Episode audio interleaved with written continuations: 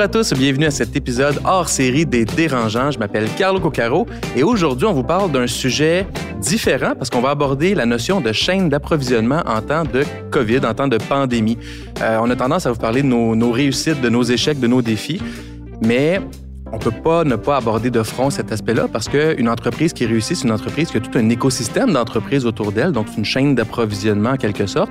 Euh, et c'est de ça dont on va parler aujourd'hui, mais c'est un épisode spécial aussi parce que un épisode où on peut entendre la douce voix de Marie-Claude Duquette du groupe Triton. C'est toujours un épisode spécial. Marc-Claude, merci d'être là. merci pour l'introduction, Carlo. Ah, ben, ça fait plaisir. Et c'est un épisode spécial aussi parce qu'on a la chance de compter sur notre expert en résidence, Benoît Marcoux, qui est notre conseiller expert services internationaux chez Desjardins. Benoît, merci d'être là. Bonjour. Dis-moi, Benoît, commençons en disant qu'est-ce que tu fais exactement chez Desjardins pour aider les entrepreneurs?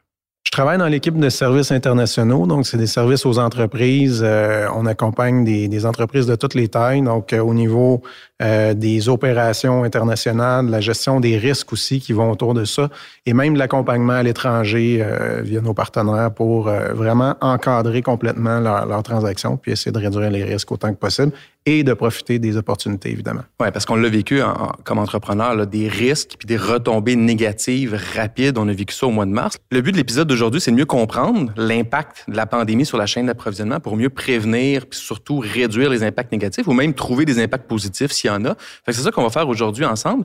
Avant, partons sur c'est quoi la chaîne d'approvisionnement, juste au moins pour qu'on ait tous une, une définition commune là, de ce que c'est. Bien, la version simple de la, la, versi de la chaîne d'approvisionnement, dans le fond, c'est partir d'une un, matière première jusqu'à un produit fini qui est dans les mains d'un consommateur. Donc ça, c'est une chaîne d'approvisionnement.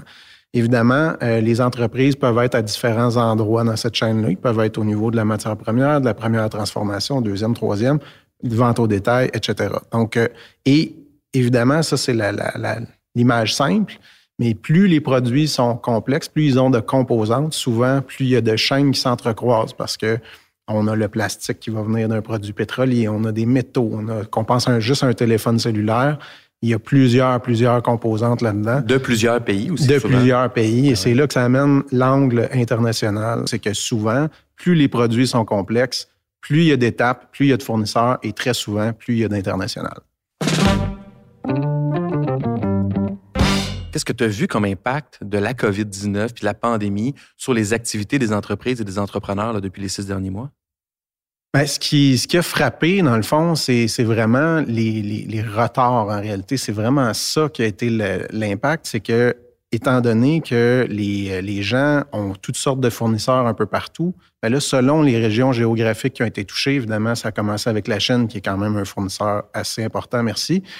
Et après ça, ça, s'est déplacé vers l'Europe. Donc, toutes les, euh, toutes les, les, les intrants, les, composantes qui venaient de ces pays-là, ben, ça a été paralysé pendant un certain temps. Donc, tout ce qui est matières premières, métaux, tissus, quoi d'autre? C'est quoi les, principaux intrants qu'on qui viennent, par exemple, de la Chine? Ben, tu as tout ce qui. Tu as beaucoup de composantes électroniques, entre autres, tous les produits. Et aujourd'hui, Dieu sait qu'il y en a un peu partout de l'électronique. Donc, il y a beaucoup de choses qui sont fabriquées là-bas, en, sous-traitance souvent, etc. Donc, ça a été beaucoup externalisé. Puis, euh, on, dans le fond, c'est un peu dans les, je dirais quoi, les 25 dernières années, la mondialisation, tout ça, c'est un peu ça. On a, on a, euh, comment dire, rendu plus efficientes les chaînes d'approvisionnement, c'est-à-dire qu'on a coupé les délais, l'entreposage. Toutes le, les, les, les, chaînes sont rodées presque au maximum, ça roule très, très vite. Euh, et c'est de plus en plus concentré dans certains pays pour certaines matières ou certains produits.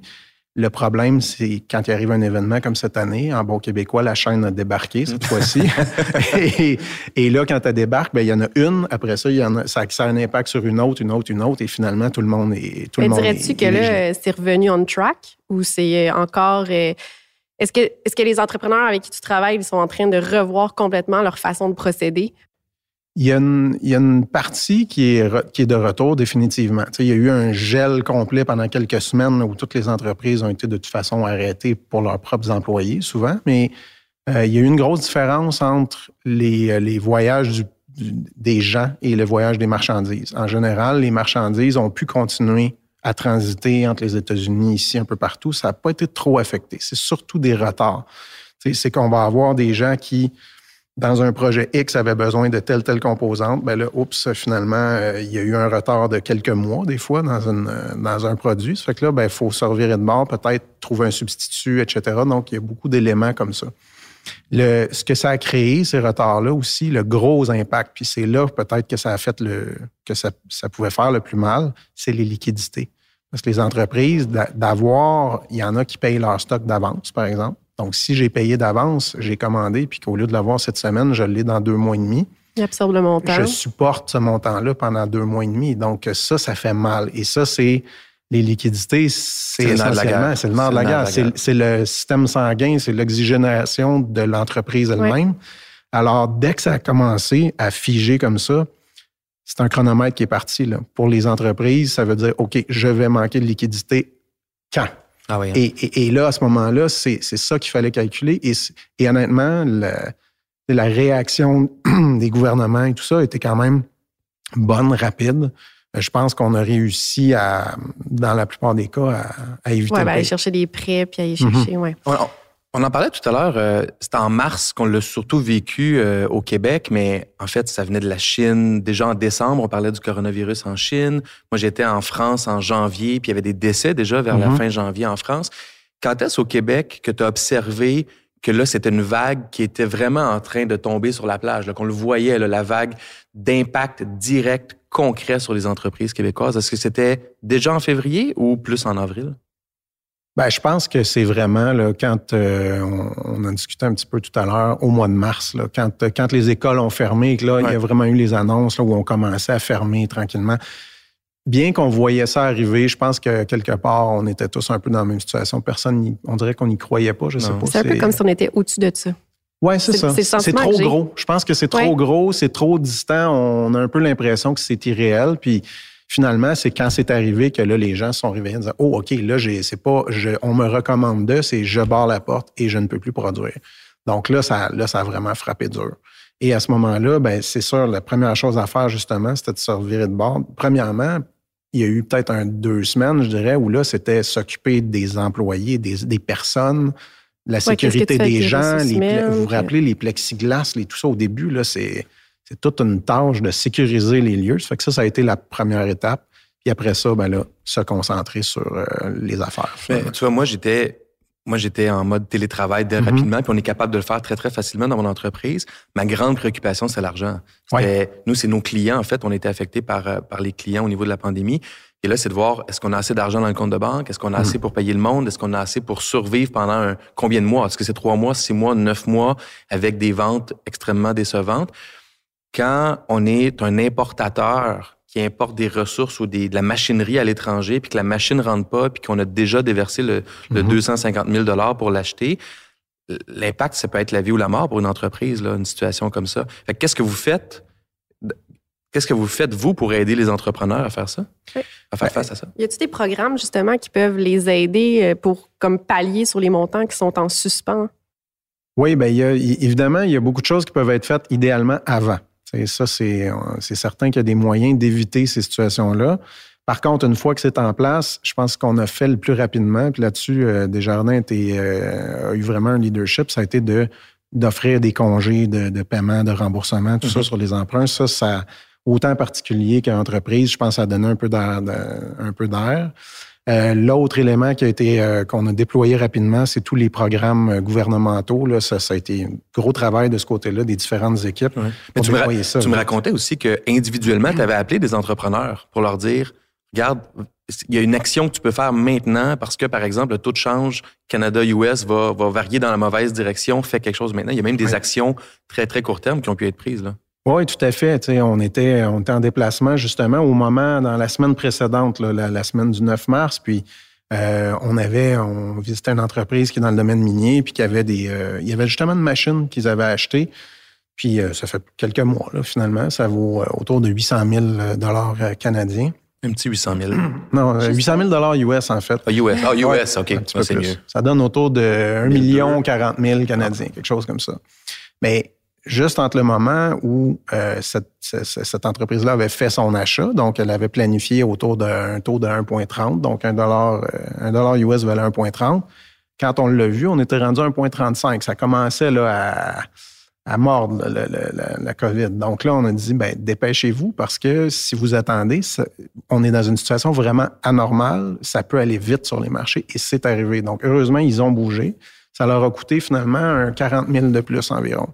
Et s'ils avaient attendu une autre semaine, ça aurait coûté 120 000 de plus. Wow. Donc, c'est des gestes, là, il faut être, faut être prêt à bouger rapidement dans ces situations-là. Il y a des décisions à prendre il faut les prendre rapidement. C'est sûr que c'est difficile d'accepter de payer 40 000 de plus, mais quand on est dans une situation anormale, des fois, il faut, prendre sa perte puis passer C'est difficile pour les entrepreneurs de perdre moins. Cette, On est, on est habitué de vouloir gagner plus, de vouloir mm-hmm. gagner plus de clients, plus d'argent. Mais dans des situations comme ça, c'est souvent des spirales qui prennent quelques semaines à spiraler vers le bas avant de revenir vers le haut. Fait que des, interventions rapides, ça peut faire toute la différence. Parce qu'à 800 000 US, c'est de l'argent à ta barouette. Là. Mais c'était pas prévu dans ton budget. Là? Mais non. Non, c'est ça, exactement. Puis des fois, ça fait la différence entre peut-être que j'aurais même pas fait cette transaction-là si j'avais su que j'aurais un, taux de change comme ça, par exemple.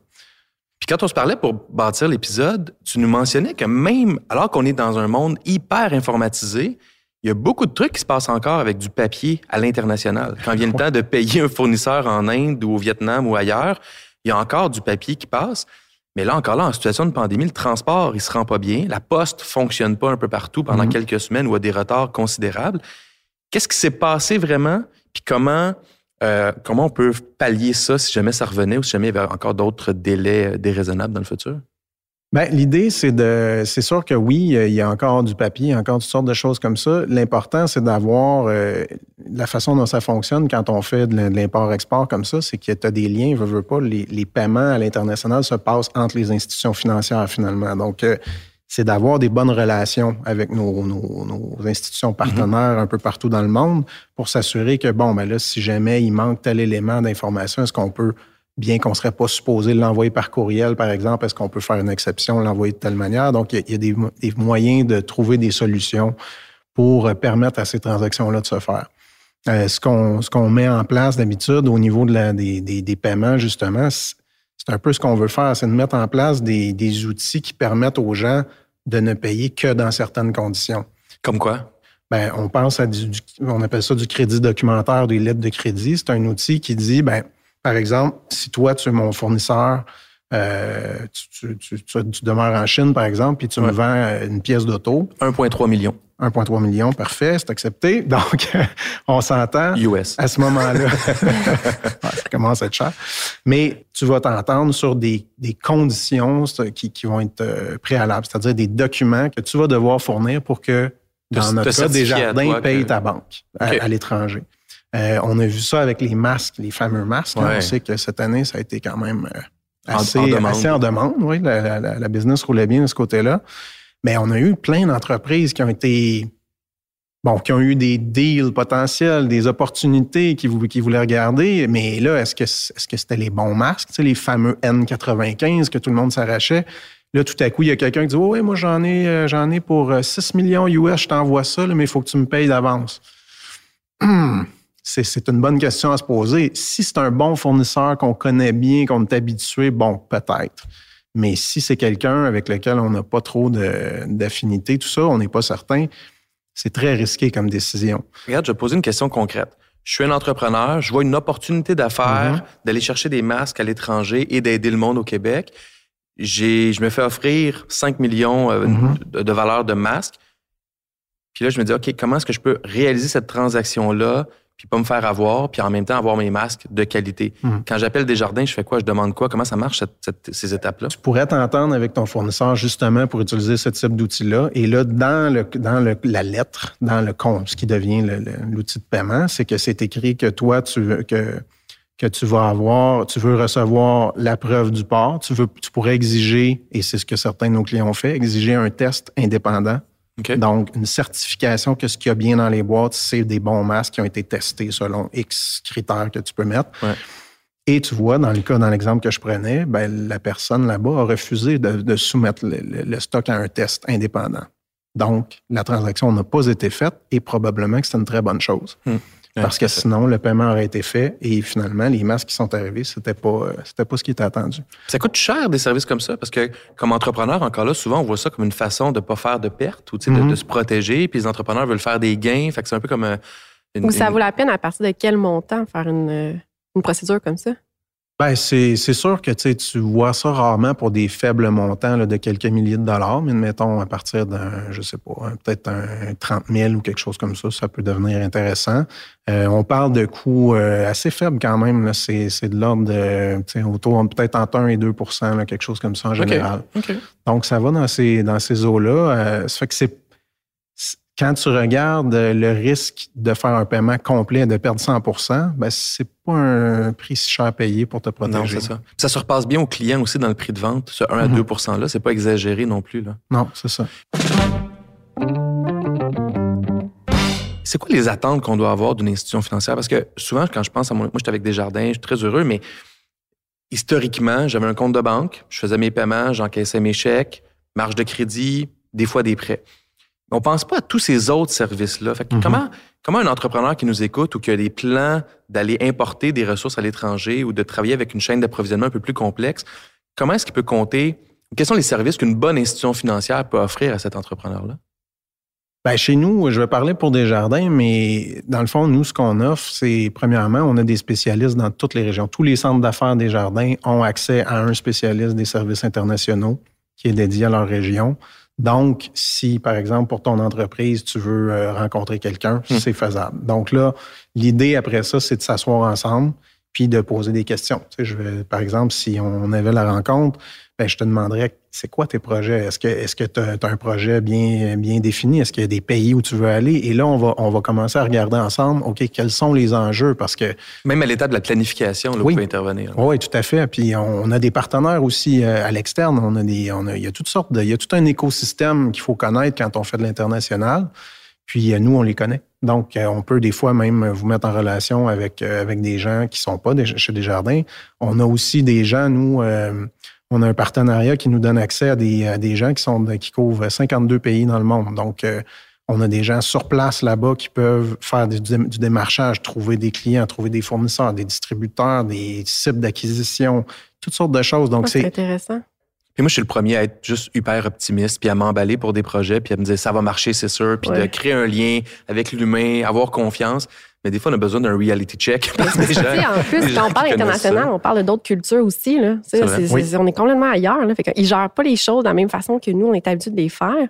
Euh, fait que d'avoir un partenaire à ce sens-là, c'est super important. c'est ça. Puis toi, ta chaîne d'approvisionnement est principalement au Québec ou elle est à l'étranger? Ben, moi, c'est principalement au Québec, puis un peu les États-Unis, un peu l'Europe, euh, un peu la Chine, mais vraiment pas. Puis je sais pas, ça, c'est utopique. On parle d'international, puis euh, tu sais, moi, je suis un peu comme une idéaliste en me disant que tout peut se faire au Canada, puis je pousse tout au Canada. Puis ça l'a joué, ça l'a vraiment joué pour moi à ce niveau-là, parce que j'ai des clients qui faisaient mhm. affaire, qui faisaient faire, mettons, leur boîte en Chine. Ils m'ont appelé, ils dit, ben, je ne peux pas avoir mes boîtes. Finalement, ils se sont rendus compte qu'il n'y avait pas vraiment d'écart de, de, de, prix. Pour vrai? Oui, oui, oui, parce que quand tu, quand justement, tu sais, parce que dans la fabrication, là, je rentre plus dans mon domaine technique, mais dans une fabrication d'une boîte, il y a plusieurs éléments, d'une étiquette. Mais plus tous tes éléments y arrivent à la même place, il y a, ben, il y a beaucoup moins de transport. Le transport, c'est mhm. un facteur là, qui, est, immense. Fait que selon ton volume d'achat, je ne dis pas si tu commandes comme du 200, 300, 400, 500 000, mais quand tu es dans du petit volume, prioriser le Québec, euh, il y a plein d'options super intéressantes. Euh, mais effectivement, quand même, on était tu sais, des fois, j'ai des choses qui viennent des États-Unis. Là, avec les douanes, on a eu quand même des problèmes. Les transporteurs avaient de la misère, ils n'étaient pas capables de garantir. C'est qu'on n'était pas, on n'avait pas de garantie. Fait que fait, ben, ça devrait être cette date-là si tout le monde respecte leurs engagements. Mm-hmm. Puis ça, ça emmenait vraiment un stress. Puis là, les gens me disent, mais puis, euh, non. non, c'est pas arrivé, mais je t'ai fait un suivi. ça a demandé beaucoup, beaucoup plus de travail, je trouve, par rapport au suivi constant qu'on devait faire sur tous les travaux. Euh, pour le même, le même, mettons, le même nombre de ventes que j'aurais fait euh, le, le, mois d'avant, c'est, c'est beaucoup plus de travail. J'ai vu beaucoup de résilience là, dans les derniers mois avec les gens quand même s'adaptent.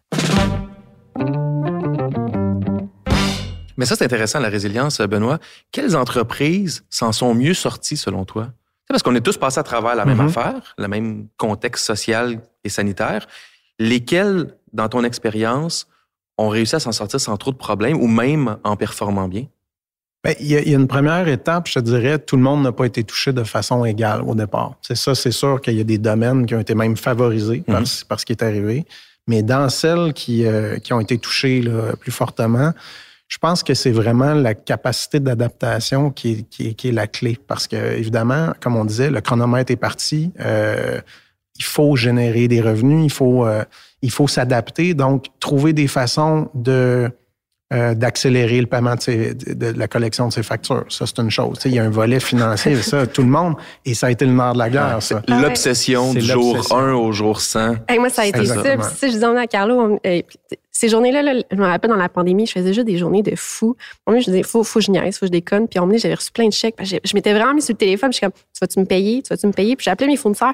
Je vais te payer maintenant 45. C'est correct avec toi? Puis, tu sais, je leur annonçais. Je sais mm. pas une surprise. Puis là, j'avais reçu plein de chèques, puis j'avais mis comme la chanson, genre, I need a dollar, puis je dansais sur les bureaux tout seul parce que j'étais vraiment toute seule au bureau. Puis j'étais comme, tu sais, c'est là que tu dis, cash is king, là. C'était ah hein. vraiment ça. Mais tu le dis en plus, euh, le lien que tu as avec tes fournisseurs et tes clients mhm. est très bon. Puis ça, ça t'a sûrement aidé aussi dans les premières journées à gérer ça. Excessivement. Ah oui, hein? ouais, ouais. Fait que des entreprises qui créent des bons liens, des liens solides humains, à mon avis, en tout cas, en tout cas des liens solides. Parce que tu sais, c'est ça, je suis une plus petite entreprise, fait que mon pouvoir d'achat, des fois, est un peu plus bas qu'une grande entreprise. Mhm. Mais j'ai tellement des bons liens. Mais tu es tellement sympathique.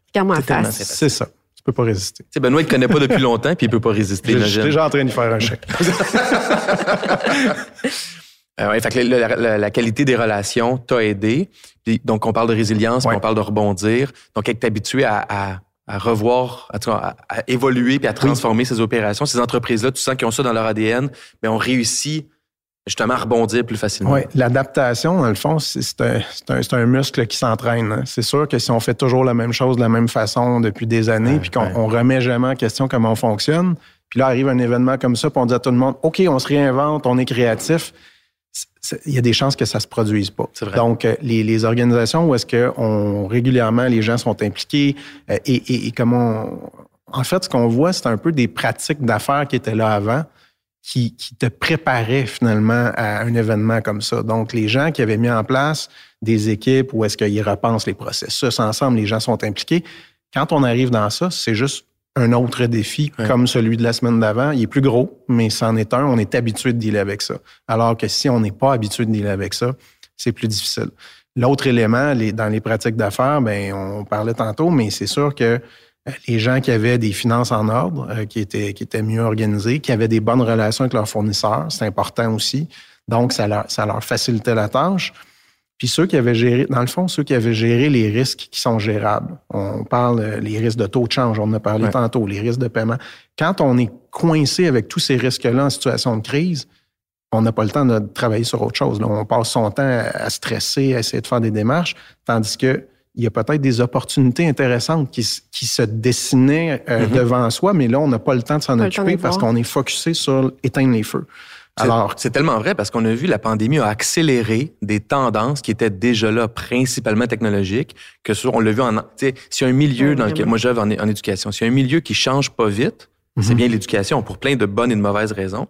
Euh, l'enseignement à distance au Québec, on n'aurait jamais vu ça avant 2029, une date au hasard, mais une date très mhm. éloignée. Mhm. Euh, en six semaines, il y a eu une forme d'enseignement à distance qui s'est faite dans les écoles publiques, en une journée dans les écoles privées. Puis en septembre, les classes ferment, les profs sont en enseignement à distance en 24 heures. C'est une révolution en éducation. Tout à fait. Et ça, on l'a vu dans un paquet de domaines. les boutiques en ligne ont explosé. Ça fonctionnait déjà bien. Là. Personne mm-hmm. qui, est, surpris de ça. Mais le constat que moi, j'ai fait pour mon entreprise, c'est de me dire, même si je n'ai pas été affecté par la chaîne d'approvisionnement, au niveau business, il y a eu un mm-hmm. impact direct. Je me suis dit, on n'était pas assez informatisé. On mm-hmm. aurait pu faire plus. Et si on, a fait, on aurait fait plus, on aurait fait mieux après. Ça, ça a été une leçon que moi, j'ai tirée. Puis moi, je, suis comme un peu fasciné par les tendances macro. Puis j'aurais tendance à dire aux entrepreneurs, puis même de se bâtir un groupe d'entrepreneurs pour dire, c'est quoi qui s'en vient dans un an, cinq ans, dix ans, vingt ans, pour tranquillement préparer ton entreprise? Parce que ces, ces dépenses-là, ça devient un investissement que tu vas faire aujourd'hui qui va correspondre à 5, 10 euh, de quelque chose, de, tes investissements, mais ça va peut-être devenir 100% de ton chiffre d'affaires dans 5 à 10 mm-hmm. ans. Mais tu peux pas négliger ça parce que tu peux pas faire ce switch en une minute. Non. Ce switch prend du temps. Oui. Mais puis je me. Tu sais, il y, a le, il y a le avant COVID, puis il y a la COVID, puis il y a le après COVID, puis c'est pas vrai que ça va revenir comme c'était avant. Mm-hmm, euh, Benoît, qu'est-ce que tu penses de, au niveau justement de la chaîne d'approvisionnement, est-ce qu'il y a beaucoup d'éléments qui vont changer selon toi, qui vont rester? Parce que là, en ce moment, on a amélioré certains processus. Est-ce qu'il y a des choses qu'on va oublier? Qu'on va. On oublie ben, beaucoup. ouais. Il y a sûrement des choses qu'on va oublier, c'est de savoir lesquelles. Mais un élément, c'est certain, je pense que les gens vont avoir réalisé, c'est que d'avoir euh, un seul fournisseur pour telle chose, surtout s'il est à l'étranger, c'est un risque en soi. D'avoir une possibilité de choisir A, B ou C selon les, les circonstances, c'est intéressant. Peut-être d'avoir un deuxième fournisseur. Il est peut-être un peu plus cher. Tu, disais tantôt un fournisseur local. Peut-être le prix légèrement plus élevé. Peut-être pas aller à 100% nécessairement avec ce fournisseur-là, mais peut-être d'y donner un 30, un 40% de sa business. Ça va faire qu'il va rester disponible et quand on aura besoin d'en avoir un peu plus, un, ça nous assure d'un minimum d'approvisionnement et deux, ça nous assure que si jamais on dit, ben écoute, ma, quantité, serais-tu capable de la doubler? Peut-être qu'il va dire oui au moment où l'autre à l'étranger pourrait être paralysé à nouveau. Parce que là, on est dans. Il y a beaucoup d'incertitudes, puis c'est difficile de répondre à, la question. C'est une bonne question. Oui, mais, c'est super large, je sais plus, parce que je me. J'essaie de, des fois d'imaginer le futur. De mm-hmm. juste revoir comment est-ce qu'on peut être meilleur, puis meilleur plus mm-hmm. vite. Oui, ouais. Mais l'achat local, on pourrait finir l'épisode là-dessus parce que l'achat local, c'est un mantra qu'on entend parler partout parce que Logiquement, si les Québécois investissent au Québec et les Canadiens investissent au Canada, mais c'est tout l'écosystème économique qui est gagnant. En chaîne d'approvisionnement, l'achat local est plus compliqué parce qu'on parle plus d'un écosystème local qu'il faut mettre en mhm. place. Puis l'entrepreneur peut pas le mettre en place. Tu sais, toi, Marc-Claude, tu peux pas bâtir une imprimerie demain matin. Tu as besoin d'un groupe d'entreprises et d'entrepreneurs qui se mettent en place. Euh, est-ce que c'est réaliste de se dire, de se donner un défi d'entrepreneur puis même de société pour se dire, ben prenons justement ton conseil d'aller chercher des entrepreneurs locaux pour leur offrir un 10, 20, 30, 40% de nos achats ou en tout cas de nos, de nos activités, mais de le faire dans un, dans, un contexte où ça prend du maillage, ça prend cette interrelation-là où tout le monde comprend que tout le monde en bénéficie, puis de mettre les meilleures pratiques en place, parce que la main-d'œuvre est quand même moins chère à l'étranger dans bien des cas. Donc, ça passe par probablement la technologie. Est-ce que c'est réaliste de se dire, comme entrepreneur ou comme, euh, comme grappe technologique ou comme grappe industrielle, essayons de mettre ça en place pour les prochaines années. Comme ça, on sera un peu plus paré pour la prochaine pandémie ou le prochain euh, tremblement de terre qu'on mhm. vivra. Écoute, c'est une question qui est, qui est, large parce que ça implique des décisions, comme tu dis, qui dépassent une seule entreprise mhm. dans certains cas. Tu sais, il y a des, il y a des industries ou des, appelons ça des chaînes d'approvisionnement ou des produits où est-ce qu'on est capable, parce qu'on est capable de produire de A à Z au Québec, mais il y a des éléments qu'on n'a pas ici.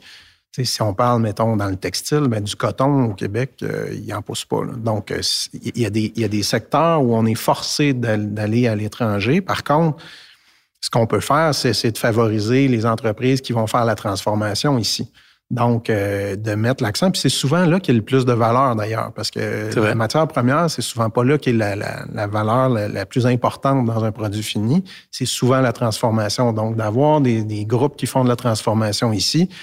Puis de regarder aussi, euh, peut-être au niveau des sièges sociaux, quand on fait affaire avec quelqu'un, où est le siège social, même si une partie de la transformation est faite à l'étranger, tout ça, bien déjà, au moins d'avoir les, centres décisionnels qui sont ici, ça fait travailler des gens ici, ça, crée de l'activité économique. Puis c'est plus facile quand on disait d'avoir une relation, de dire, écoute, il y a des chances qu'on soit un peu plus favorisé quand on est du même euh, coin du monde que quand c'est un client qui arrive euh, de l'autre bout du monde. Donc ça, c'est des beaux avantages. Puis une bonne relation avec ses partenaires de la première heure, comme notre institution financière, ça fait un monde de différence parce qu'on vous offrait, en tout cas chez Desjardins, des services que j'aurais pas pensé qui étaient mhm. offerts pour justement aider les entreprises et les entrepreneurs à réduire les risques potentiels en temps de pandémie, mais au quotidien, de toute façon, vous faites oui, ça. Oui, c'est ça, tout à fait. Tout à fait. Benoît, merci beaucoup. Ben, merci à toi. Marie-Claude, merci beaucoup de livrer les attentes. Hein? J'avais dit que l'épisode serait spécial. Il a été spécial grâce à ta présence. Ça me fait plaisir, Carlo. et, et vous, à la maison, ou dans votre voiture, ou au travail, ou que vous écoutez cet épisode-là, sachez qu'il a aussi été filmé. Donc, vous pouvez voir nos jolis minois à la caméra aussi. Euh, et il y a un deuxième épisode qu'on a tourné aussi dans cette série hors série-là sur la gouvernance. Puis on parlait de résilience d'entreprise puis d'innovation. Je pense que d'avoir des bons conseils pour les entrepreneurs en termes de gouvernance peut juste aider dans cette voie-là aussi. Alors à bientôt tout le monde. À la prochaine.